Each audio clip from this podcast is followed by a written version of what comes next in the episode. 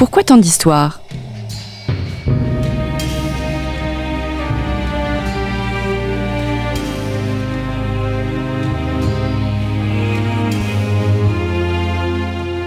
On retrouve Christophe Dickès. Chers auditeurs, bonjour et merci pour votre fidélité à Storia Voce. Comme vous le savez, nos podcasts sont euh, gratuits. De plus, nous avons fait le choix de ne pas faire appel à la publicité pour les financer. Alors, si vous souhaitez nous soutenir, n'hésitez pas à faire un don à notre association en vous rendant sur le site storiavoce.com en faisant un don, eh bien, nous vous offrirons un abonnement à Histoire et Civilisation. Merci d'avance. Alors, nous enregistrons cette émission depuis la ville de Blois, où se tiennent, comme chaque année, les rendez-vous de l'histoire de Blois. L'année 2023 euh, étant consacrée euh, aux vivants et aux morts. Et je suis très heureux de retrouver à ce micro Lucie Malbos. Lucie Malbos, bonjour. Bonjour.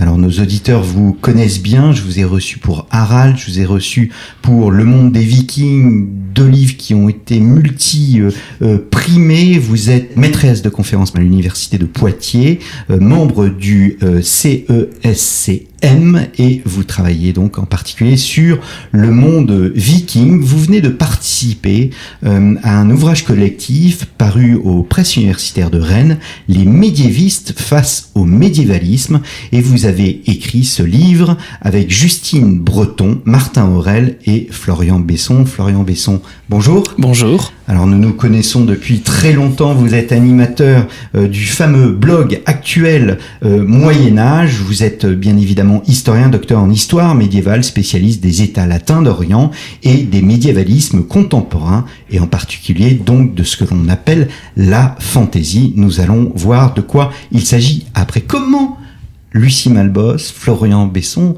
comment définir le médiévalisme et quelle est au fond l'origine du terme? Est-ce que c'est un néologisme? Alors le, médiévalisme, en fait, il nous, il nous entoure, on, baigne dedans. C'est toutes les récupérations, toutes les réappropriations, toutes les projections aussi d'éléments tirés du Moyen Âge dans un univers contemporain, alors plus ou moins contemporain, puisqu'on aura probablement l'occasion d'en reparler. Le médiévalisme est en fait très ancien. Mais dès qu'on va chercher un château, une épée, un chevalier, et qu'on on en fait quelque chose dans nos univers plus ou moins de fiction, ça relève du médiévalisme. Hmm. Et par ailleurs, le terme a un double sens puisque le médiévalisme désigne aussi du coup la manière d'étudier ces Moyen Âge imaginaires. Donc c'est une branche de ce qu'on appelle la médiévistique, donc l'ensemble des disciplines qui travaillent sur le Moyen Âge, l'histoire, l'histoire de l'art, la littérature, l'archéologie, etc.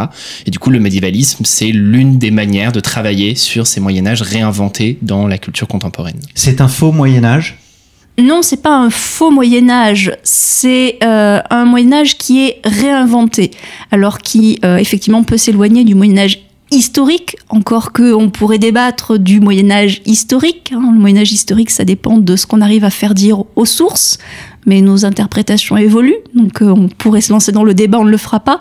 Mais c'est une vision réappropriée du Moyen Âge. Et puis surtout, c'est pas un seul Moyen Âge. En fait, le médiévalisme, c'est un ensemble de Moyen Âge, euh, des centaines, certains qui se ressemblent beaucoup, certains qui n'ont rien à voir. Il faut imaginer que c'est plutôt comme un millefeuille avec du coup une série de strates en fait dont on peut faire l'archéologie du coup remonter à l'origine d'une image, d'un motif, d'un thème. Du coup, le médiévalisme en fait c'est bien les médiévalismes et on va avoir euh, un Moyen Âge euh, rose, un Moyen Âge noir, un Moyen Âge positif, un Moyen Âge celtique, un Moyen Âge gothique, un Moyen Âge de droite, un Moyen Âge de gauche, etc. Euh, tout ça dans une constellation très complexe. Hmm. Est-ce que l'histoire, euh, euh, en fait, le médiévalisme, est-ce qu'il existe depuis plusieurs siècles dans la littérature? Est-ce que l'on peut considérer la littérature comme une expression euh, de ce médiévalisme?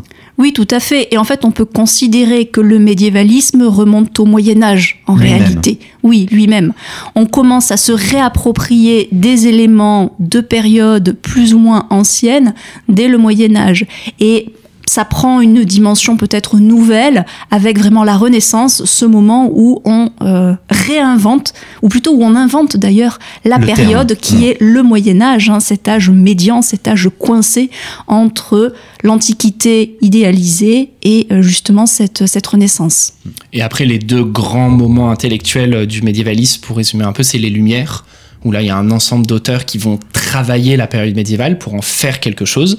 C'était vraiment l'inventer, euh, Voltaire par exemple, et donc pour en travailler, pour en tirer des fils anticléricaux, anti-aristocratiques, anti-royauté, etc. Donc pour beaucoup construire l'image noire du Moyen Âge. L'idée par exemple hein, que les médiévaux auraient cru que la Terre euh, était plate, ce qui est totalement fausse, une idée euh, qu'on attribue d'abord à Voltaire. Et puis après, le deuxième grand moment, bien sûr, c'est le romantisme. Donc toutes ces premières années du 19e siècle où là, on, à nouveau, on retravaille la période médiévale avec euh, Walter Scott, par exemple, dans la littérature. Ou Chateaubriand. Ou Chateaubriand, bien sûr, en français, mais aussi euh, dans la peinture, dans l'architecture, dans la mode, qui va être un des grands moments de la réinvention du Moyen Âge. Et là, au contraire, c'est un Moyen Âge rose qui est beaucoup plus idéalisé. Ah, géographique. Mm. Est-ce que le, au fond, le médiévalisme n'est pas une histoire des représentations, une représentation de ce que fut euh, le Moyen Âge? Ou de ce que l'on croit qu'il a été Si, tout à fait. C'est effectivement, c'est les deux à la fois. C'est, euh, c'est même encore plus que ça. C'est à la fois euh, une représentation du Moyen Âge ou de ce qu'on pense que le Moyen Âge a été, et puis c'est aussi, en un sens, une projection et une façon d'exprimer certains, euh, certaines préoccupations ou certaines problématiques de l'époque qui se réapproprie ces motifs, mais qui se réapproprie certains motifs et dans, certains, dans certaines directions. On ne va pas utiliser les mêmes motifs selon euh, les périodes, ou on va pas les faire parler de la même façon. Euh, pour euh, reprendre par exemple le motif des vikings dont on reparlera peut-être, c'est un motif qui a été réapproprié par l'extrême droite, par les nazis dans la quête des origines ariennes, et c'est un motif qui beaucoup plus récemment a été réapproprié par certains mouvements féministes pour mettre en avant euh, la liberté de la femme. Hum, hum. Oui, c'est une conversation d'ailleurs qu'on avait avant euh, cette émission. Le Viking est en quelque sorte réhabilité alors qu'à l'avant, avant, il était craint. Oui, et ça montre tout à fait cette évolution des médiévalismes, comme l'a bien dit Florian. Euh, le même motif, le viking, mais on pourrait prendre le templier, enfin on pourrait en prendre plein d'autres, on leur fait dire ce qu'on a envie de leur faire dire, Hmm. et ça va évoluer en fonction des époques de la réappropriation. Est-ce à dire qu'il y a autant de médiévalisme qu'il y a d'époques? Oui, oui, sûrement, et même encore plus, parce qu'en fait, dans une même époque coexistent plusieurs médiévalismes, plusieurs Moyen-Âge euh, imaginaires euh, différents. Donc, euh, on peut pas dire il y aurait uniquement le Moyen-Âge du 19e siècle. Effectivement, Lucie rappelait que ce, le Moyen-Âge des romantiques, par exemple, c'est plutôt un Moyen-Âge idéalisé, sous l'angle précisément romantique, la chevalerie, etc. Mais à côté de ça, c'est aussi l'époque des romans gothiques, avec tous ces thèmes là de seigneurs qui torturent dans des sombres châteaux, qu'on va retrouver dans les dessins de Victor Hugo, par exemple. Et du coup, ça, c'est à la même époque. Donc là, il y a bien des Moyen-Âge très différents, dont les usages, les représentations ne coïncident pas, même si, et ça c'est toujours passionnant, même si elles se répondent, elles se reprennent, elles dialoguent, euh, parfois sur le mode de la contradiction, parfois sur le mode de l'écho, beaucoup. Hum. Donc médiévalisme, c'est comme médiéviste, c'est un maître au pluriel? Oui, absolument. Et aujourd'hui aussi, hein, Florian vient de prendre l'exemple du romantisme. Aujourd'hui encore, il y a toujours cette image du Moyen Âge sombre. Il y a encore, euh, pas plus tard que quelques jours, j'entendais à propos de je ne sais plus quel conflit que euh, c'était un conflit euh, digne du Moyen Âge. Et euh, inversement, on a aussi une image qui peut être idéalisée, fantasmée, d'un univers proche de la nature, dans lequel tout était plus simple, moins compliqué. Donc le Moyen Âge rose et le Moyen Âge noir aujourd'hui encore. Et à côté de ça, il y aurait des motifs, vraiment pour le coup, des images qui irriguent vraiment en profondeur notre imaginaire et qu'on retrouve d'époque en époque, d'œuvre en œuvre. Euh, L'image du chevalier brandissant son épée lumineuse, qu'on va retrouver par exemple dans tous les Star Wars, qu'on va retrouver euh, dans tous les Zelda, le moment où euh, le personnage gagne l'épée magique, qu'on va retrouver sur les couvertures de je ne sais combien de romans, de bandes dessinées, de jouets pour enfants, etc. C'est une image qui vient du coup pour le coup directement du Moyen Âge, retravaillée, reprise d'époque en époque, transposée dans des univers qui n'ont plus rien à voir avec le Moyen Âge, la science-fiction par exemple, etc. Mais du coup, il y a toujours ces racines qui bourgeonnent en fait dans des sens très très différents. On, on est surpris hein, parce que le, je parlais de la littérature hein, qui nous a, qui, qui nous ramène à plusieurs siècles en arrière, mais aujourd'hui le médiévalisme concerne de très nombreuses disciplines. Oui, on, on a parlé de la littérature, mais en réalité, on le retrouve également au cinéma. Donc sur grand écran, dans les séries, mais ça va même bien au-delà. On le retrouve dans la bande dessinée, on le retrouve dans les jeux vidéo, on le retrouve dans les jeux de plateau aussi, qui développent considérablement ces thématiques. Donc on retrouve un peu partout cette réappropriation alors du chevalier, de l'épée, du château, de la princesse, du dragon. Alors voilà, c'est un très bon exemple de médiévalisme. Hein. Euh, il n'y a pas d'épée et de château sans dragon. On parlait tout à l'heure du vrai ou du faux Moyen Âge. Euh, la réalité du dragon au Moyen Âge peut se discuter. Et puis, ah oui, Lucie disait, le, le médiévalisme, il est partout. Euh, la publicité, par exemple, euh, on a de nombreuses publicités qui utilisent en fait des ressorts, des images médiévalistes. Le camembert cœur de lion, c'est du médiévalisme. Ce camembert, il a aucun rapport avec euh, Richard d'Angleterre surnommé cœur de lion, mais en mettant ça en avant, en fait, ce qu'on vend, c'est une promesse d'authenticité du produit, l'idée qu'il a une histoire, donc qu'il va être particulièrement savoureux, et qu'on va retrouver dans, souvent pour vendre des fromages, de la bière, du pain par exemple, on va utiliser une imagerie médiévaliste. Alors vous avez étudié le médiévalisme dans la culture ludique contemporaine, euh, plus de 1000 titres originaux publiés euh, chaque année, c'est absolument considérable. Alors on connaît bien les, les, jeux vidéo, mais on connaît peu au fond euh, ce que vous appelez les jeux de plateau, les jeux de société? Oui, alors le, Moyen Âge est également très présent sur différents, différents jeux de société. Alors c'est un domaine que je connais un peu moins, mais un tout petit peu récemment pour avoir travaillé justement sur un jeu, on en revient au viking, hein, euh, qui euh, met en avant, alors là aussi c'est intéressant, le viking plutôt rose, c'est-à-dire le viking euh, commerçant, et pas le viking pirate, même si bon on le voit un peu attaqué. et, et c'est très intéressant parce qu'on a des mécaniques de jeu qui sont tout à fait contemporaines, hein, mais qui vont récupérer la thématique alors de la vente de prisonniers, de l'achat de marchandises, des traversées en mer. Donc on va s'inspirer de l'univers médiéval, mais euh, pour créer un jeu qui est totalement contemporain, avec des mécaniques de jeu qui sont totalement contemporaines. Mmh. Et puis globalement, c'est intéressant de voir qu'est-ce qui est retenu, qu'est-ce qui n'est pas retenu. Quand on regarde effectivement un peu les jeux de plateau, globalement, on se sert du Moyen Âge pour faire trois choses. Soit on construit, donc c'est des jeux où il faut construire des cathédrales ou des châteaux forts. Soit on se bat, et donc c'est des jeux avec des chevaliers qui se battent d'une manière ou d'une autre. Ou alors on commerce, et là ça fait appel à tout l'imaginaire des villes marchandes, notamment des communes italiennes ou des villes de la Hanse. Et globalement, les jeux médiévalistes, c'est ça. Et c'est intéressant de ce que ça nous dit de notre imaginaire du Moyen Âge. On construit, on se bat ou on commerce. Hmm. Monde médiéval, monde fantastique sont totalement euh, mêlés, confondus. Oui, alors ça remonte aux, origines, j'ai envie de dire, ou, plutôt à, ceux qui ont créé cette, fusion, euh, à savoir hein, le premier, un Tolkien, euh, qui crée son univers du Seigneur des Anneaux. Euh, Tolkien n'a jamais dit que le Seigneur des Anneaux se passait au Moyen Âge, mais quand on lit le livre et puis quand on regarde l'adaptation ensuite sur, sur grand écran, ça ressemble quand même terriblement au Moyen Âge. Il y a ces fameux châteaux, il y a ces chevaliers avec des épées, et puis il y a ces éléments que notre imaginaire associe au Moyen Âge ces fameux dragons et autres créatures mythiques. Hmm.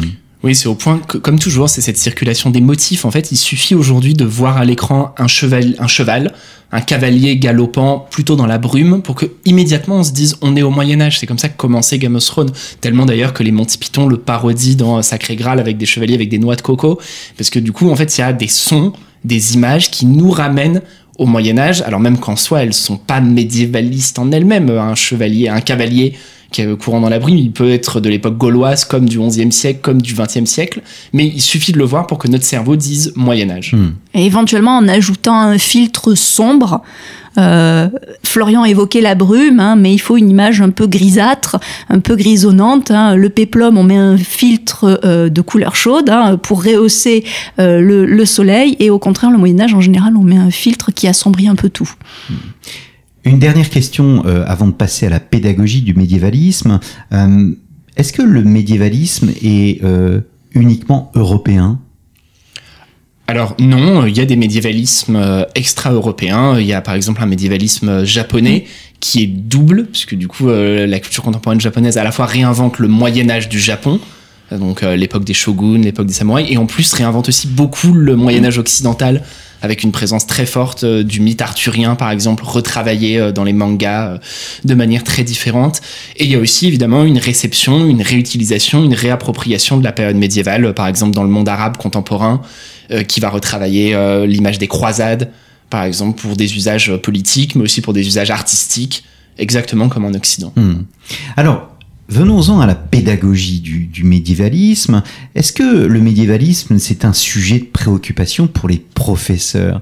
Est-ce que, au fond, cette, cette image euh, dorée, ou bien au contraire très négative du Moyen Âge, ne va pas à l'encontre de la nuance, de la complexité que les professeurs tentent de transmettre à leurs élèves? Alors je pense qu'il faut poser la question à plusieurs niveaux en réalité. Euh, il y a euh, l'enseignant universitaire qui lui va s'emparer, on l'a dit tout à l'heure, du médiévalisme comme d'un objet d'étude, mais c'était pas à ça qu'on pensait là. Euh, et il y a l'enseignant peut-être plutôt du secondaire qui va effectivement pouvoir se réapproprier le médiévalisme sans forcément le nommer en réalité, mais qui va le l'utiliser comme une porte d'entrée. Euh, et qui va euh, partir eh bien éventuellement d'une série, d'un jeu, pour essayer de capter l'attention euh, de, de ses élèves, mais ça reste un point de départ. Il va falloir aller au-delà. C'est juste une façon de, de démarrer et ensuite d'amorcer sur, eh bien, sur l'histoire avec ses nuances et ses complexités. En fait, personne ne vient à l'histoire médiévale par l'histoire médiévale. On vient à l'histoire médiévale par le médiévalisme. personne n'a découvert un goût pour l'histoire médiévale en lisant une charte de Cluny quand on était au CP ou au CE1. Par contre, on a tous lu des aventures avec des chevaliers, on a vu des dessins animés avec des chevaliers, on a vu, on a vu tout ça en fait. Et y compris les anciens médiévistes, c'est pas neuf. Euh, Duby, euh, immense médiéviste s'il en est, disait qu'il était venu au Moyen Âge par la lecture d'Ivanoé. Et Ivanhoe, c'est un roman. Euh, il y a plus de faux que de vrai dans Ivanhoe. C'est du médiévalisme du 19e siècle. Et en fait, aujourd'hui, on fait pareil. Donc aujourd'hui, un collégien ou un lycéen qui découvre le Moyen-Âge par Camelot ou par Game of Thrones, bah, tant mieux, c'est formidable parce que c'est une porte d'entrée pour après un goût pour le Moyen-Âge. Donc, qui dit porte d'entrée dit au fond euh, euh, voilà, c'est un aspect très positif et les professeurs peuvent aussi utiliser les médiévalismes pour euh, susciter l'intérêt chez, leur, euh, chez leurs élèves? Non seulement ils peuvent, mais ils, le, ils le font. Avec Florian, on est, on est parmi les premiers, je pense, à, à, le faire, à la seule condition, en fait, de d'être bien conscient et aussi de montrer justement aux élèves et aux étudiants que tout ne doit pas être mis sur le même plan et qu'effectivement, une série comme Camelot ou Game of Thrones ça n'est pas l'équivalent d'un cours d'histoire. Et à partir du moment où en fait cette, euh, ce contrat de, lecture ou ce contrat pédagogique est, clair, je pense qu'il n'y a aucun souci. Hmm, hmm. Oui, et puis encore une fois, on revient à cette prégnance du médiévalisme. On fait visiter une cathédrale à nos élèves en disant voilà une cathédrale médiévale. Cette cathédrale, elle n'est pas médiévale. Cette cathédrale, elle a traversé les siècles jusqu'à nous. Elle a été construite, reconstruite, euh, transformée, reprise. Elle a brûlé comme Notre-Dame. Elle va être reconstruite. En fait, cette cathédrale, elle est médiévaliste au sens où c'est bien une présence d'un objet médiéval dans notre présent, réapproprié, réinterprété, reconstruit. Et donc, si on veut la voir uniquement comme un espèce de fossile qui aurait traversé les siècles, c'est se méprendre sur son sens et sur sa dimension. Il faut plutôt au contraire insister sur le fait qu'elle est vivante et qu'elle a, elle a évolué à travers le temps. Hmm.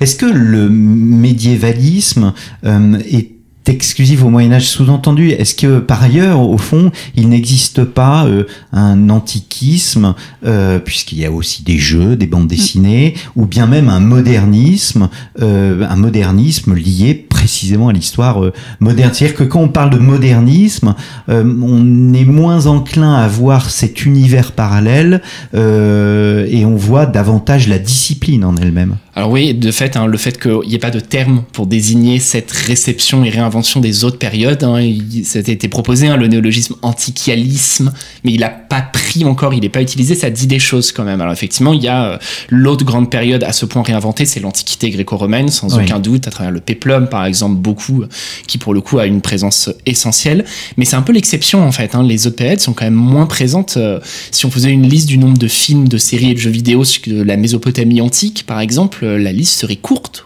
Idem pour le 16e, 17e siècle, qui sont des périodes moins présentes dans les imaginaires contemporains. En fait, si on faisait un jeu très simple, qu'on demandait aux gens d'identifier des figures, le chevalier serait toujours identifié. Hmm. Tout le monde sait, en revoyant un chevalier en armure, dire Ah oui, c'est un chevalier du Moyen Âge. Et très jeune, un enfant de 6 ans saurait le dire déjà en disant c'est un chevalier. Un mousquetaire du roi du, du XVIIe siècle, un marin de la marine de Louis XIV, je suis en fait, je suis sûr qu'il serait beaucoup plus difficilement rattaché immédiatement à une période historique. Il y a une autre période qui ressort un petit peu, qui ressort notamment aussi des groupes de reconstitution, euh, où on a énormément, euh, pour le coup, de vikings, mais où l'autre période qui ressort, c'est aussi les guerres napoléoniennes. Donc c'est aussi la période euh, qui, est, euh, qui est réappropriée et autour de laquelle il y a un imaginaire très fort, mais c'est une période euh, assez restreinte finalement, hein, euh, qui se limite dans le temps, tandis que le Moyen Âge, bah, c'est c'est mille ans d'histoire. hein. Donc c'est aussi toute une diversité euh, qu'on n'a pas finalement avec, euh, avec cette, cette période-là. Mais en dehors de cet exemple et de l'Antiquité qu'évoquait Florian, effectivement, il n'y a pas vraiment d'équivalent. Et la Deuxième Guerre mondiale, qui est l'autre exemple très présent dans les imaginaires historiques, mais pour des raisons différentes, puisque pour Mm. le coup, euh, c'est plus travaillé l'angle de la mémoire encore. Euh, Mais justement, puisque euh, vous êtes tous les deux médiévistes, qu'est-ce qui fascine dans le Moyen Âge? C'est une question que j'ai posée la semaine dernière à Claude Govard. Vous pouvez euh, écouter cette émission euh, passionnément euh, Moyen Âge. Qu'est-ce qui fascine le Moyen Âge? Est-ce que c'est parce qu'au fond, ce Moyen Âge savait euh, cultiver une forme de transcendance, une forme de, de merveilleux aussi? Quand on pense à l'Empire romain, pense pas forcément au merveilleux, euh, même s'il y a, euh, euh, voilà, dans la dans l'Antiquité grecque, toute la mythologie, euh, il y a une sorte d'aspiration au merveilleux plus prégnante au Moyen Âge qui amène les esprits à s'y intéresser davantage et à rechercher ce rêve. Il y a peut-être ça, il y a le côté aussi très exotique, mais qu'on pourrait avoir aussi dans l'Antiquité. Euh, il y a probablement une autre explication, là c'est peut-être plus l'historienne qui parle, qui est qu'on a quand même, surtout pour la première partie du Moyen Âge, beaucoup moins de sources, donc euh, ça se prête aussi à toutes les réinventions, réappropriations. hein. c'est beaucoup plus facile de combler les trous quand on a beaucoup de, beaucoup de trous. Euh, et puis peut-être aussi des, des thématiques qui nous paraissent à la fois éloignées et en même temps qui nous parlent. Euh, je l'évoquais tout à l'heure en introduction, mais cette euh, supposée proximité avec la nature, par exemple, qui aujourd'hui, dans le contexte actuel, euh, parle de plus en plus. Et il y a un certain nombre de thématiques comme ça qui sont réappropriées et qui paraissent à la fois lointaines et en même temps euh, très contemporaines. Pense qu'il y a aussi tout simplement une présence physique du Moyen Âge dans notre espace, euh, dans notre espace urbain. Par exemple, il n'y a pas de village en France qui n'ait pas sa chapelle médiévale, son lavoir médiéval, son château médiéval, sa tour médiévale, infiniment plus que le passé romain qui ne nous reste que sous la forme de euh, quelques vias, euh, quelques arènes dans le sud de la France, euh, une porte ou deux, et évidemment infiniment plus que le passé gaulois, celte, qui Mhm. construisait pas en dur, donc il nous reste quasiment rien. Du coup, il y a quand même une espèce d'évidence un peu physique. Le Moyen Âge, il nous saute aux yeux en Europe. On peut pas se balader, on peut pas faire du tourisme en ville sans que le Moyen Âge y soit là. Donc c'est difficile à partir de là que ça forme pas un terreau hyper fertile pour l'imagination. euh, à partir du moment où il est à ce point présent sous nos yeux tout le temps. Hmm. Est-ce que la subtilité, c'est une question que pose un des intervenants hein, de, votre ouvrage, donc les médiévistes face au médiévalisme, Romain Vincent, il se demande la subtilité du médiévalisme n'est-elle pas accessible in fine qu'aux médiévistes eux-mêmes? Sous-entendu, est-ce que euh, vous avez, vous, la possibilité de voir euh, un peu ce que vous disiez à propos de Georges Duby tout à l'heure? Je suis venu, moi, Georges Duby, à l'histoire médiévale grâce à Est-ce que vous avez des étudiants qui vous disent, eh bien, moi, je suis venu au Moyen Âge grâce à Ivanhoe, grâce à, aux visiteurs, grâce à, voilà, à, Game of Thrones. Euh, vous qui êtes dans le monde viking, c'est une chose qui doit exister. Oui, on a des étudiants et en fait, euh, l'ouvrage que vous évoquiez est issu d'un colloque à l'origine. Et à l'occasion de ce colloque, malheureusement, on n'a pas pu retranscrire ça dans l'ouvrage, mais il y a eu une galerie de posters qui a été réalisée par des étudiants de master et de doctorat. Et euh, cette exposition s'appelait Nous, les enfants du médiévalisme. Et en fait, euh, chaque euh, étudiant s'était réapproprié une thématique. Alors ça vraiment, euh, ça couvrait tout. Hein. Ça allait de Ivanhoe à Harry Potter. Euh, il y avait vraiment euh, à la fois la peinture, le cinéma. Et donc chaque étudiant a développé un petit peu le thème, sa porte d'entrée, qu'il avait amené au médiévalisme. Et donc on parle de jeunes qui avaient euh, 22, 23, 24 ans hein, et qui étaient déjà parfaitement conscients qu'ils étaient arrivés au Moyen Âge aux études médiévistes euh, par le médiévalisme. Mais nous-mêmes, si on faisait un peu d'égo-histoire et qu'on demandait aux collègues médiévistes, je suis persuadé qu'en fait, tous sont venus au Moyen-Âge par leur médiévalisme à eux. Euh, moi, par exemple, je pourrais citer Carcassonne, euh, que j'ai visité quand j'étais gamin. J'étais vraiment pas grand. Je me rappelle avoir été émerveillé. C'était la cité des chevaliers. J'ai acheté un home et une épée en plastique et j'ai joué au chevalier. Carcassonne, c'est un chef-d'œuvre médiévaliste. C'est une reconstruction quasi totale de Viollet-le-Duc, une réinvention en plus qui s'éloigne vraiment des canons et des codes de l'architecture médiévale. Donc c'est vraiment en fait de l'imaginaire. Mais du coup, c'est l'imaginaire qui fait son travail. C'est l'imaginaire qui nous fait imaginer, qui nous inspire, qui nous donne envie, qui crée des images, quitte après à ce qu'on les déconstruise. Est-ce que 20 ans après, on apprenne qu'en fait, ça ressemblait pas du tout à ça et que les créneaux de Carcassonne euh, ressemblent pas du tout à, ce que ce qu'on construisait à l'époque? Mais euh, tant mieux ça. On approfondit, on dépasse son imaginaire. Mais je pense encore une fois que vraiment, à mon avis, tous les médiévistes sont rentrés par le médiévalisme. Alors, J'en viens à ma question suivante qui est liée bien évidemment à cette notion de transmission. Euh, est-ce qu'on peut faire une une différence ou même poser une hiérarchie euh, des cultures entre d'une part une culture populaire et une culture savante? Est-ce qu'il existe au fond des passerelles possibles entre ce monde savant et euh, ce monde populaire? Oui, je pense qu'il faut pas les penser en opposition ni même en termes de hiérarchie. Euh, il y aurait une bonne et une mauvaise culture. Je pense que euh, c'est pas c'est pas la façon dont il faut penser les choses. Euh, il y a effectivement des différentes façons de se réapproprier le médiévalisme et les unes se nourrissent des autres. Euh, en fait, c'est ce qu'on a, je pense, montré depuis le début de, l'émission. Hein. Florian l'a bien redit. Nous-mêmes, universitaires, qui décortiquons maintenant des chartes, des diplômes, des textes compliqués, dans des langues pas toujours simples et avec des écritures pas toujours évidentes, euh, on est arrivé à euh, ces documents compliqués par des romans, par des films, par euh, des châteaux, par la cité de Carcassonne. Euh, et, et, inversement, le médiéviste retourne régulièrement aussi euh, à cette culture qu'on peut qualifier effectivement de populaire, hein, en soit réutilisant des éléments dans le cadre de ses cours, en le disant, on, on le disait tout à l'heure, soit en participant à des projets, à des films, à des jeux vidéo et, et ou à des conférences grand public. Donc les, les deux mondes sont ne sont pas étanches, ils communiquent. Oui, c'est vraiment très très poreux euh, les relations entre ces univers. Euh, les avancées de la recherche en histoire médiévale, elles vont influencer les créateurs et les créatrices dans leurs romans, dans euh, la mode, dans la musique, etc. Mais à leur tour, la culture populaire, elle influence les médiévistes, elle peut les pousser à avoir envie de travailler des thèmes qui étaient peu travaillés jusque-là.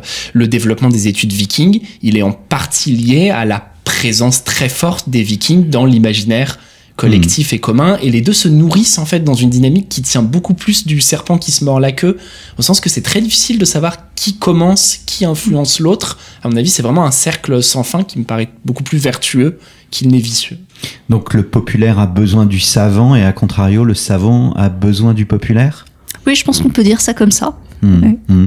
Alors Martin Bostal, euh, qui est un des contributeurs euh, du, du, colloque Les médiévistes face aux médiévalistes, pose la question, suivez-moi bien, de l'existence d'un médiévalisme savant ou d'un médiévisme populaire.